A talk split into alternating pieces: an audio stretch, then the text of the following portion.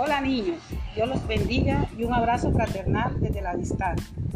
Hoy quiero compartir con ustedes el cuento El pollito de una sola pata.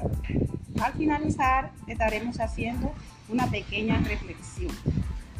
Había una vez una gallina que tenía 12 pollitos y el último pollito salió con una sola pata. Este pollito era el más travieso de todos. Un día le dijo a la mamá, mamá gallina, hoy voy al palacio a conocer al rey. Entonces la mamá gallina comenzó a llorar y a llorar y a decirle que no se fuera porque ese camino era muy largo y peligroso y que además él tenía una sola patica y se iba a cansar. Pero el pollito no le hizo caso y se fue. En el camino se encontró con una paloma y la saludó. Luego se encontró con un burro y este lo invitó a dar un paseo pero dijo que no porque iba al palacio a conocer al rey. Cuando llegó al palacio quedó asombrado porque era un lugar muy bonito.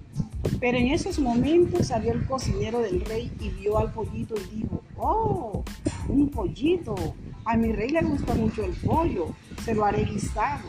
Y lo agarró por el pescuezo y el pollito pillaba pío, pío, pío, pío y desesperado gritaba pío, pío, pío, pío.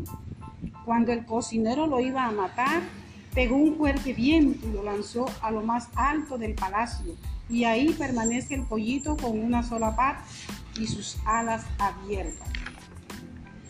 Si nos damos cuenta, el pollito tenía un sueño y era de ir al palacio a conocer al rey.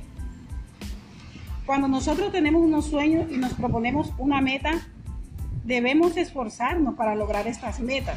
El pollito se esforzó y logró alcanzar la meta y era de conocer al rey y de ir a su palacio. Dios los bendiga y Dios los guarde.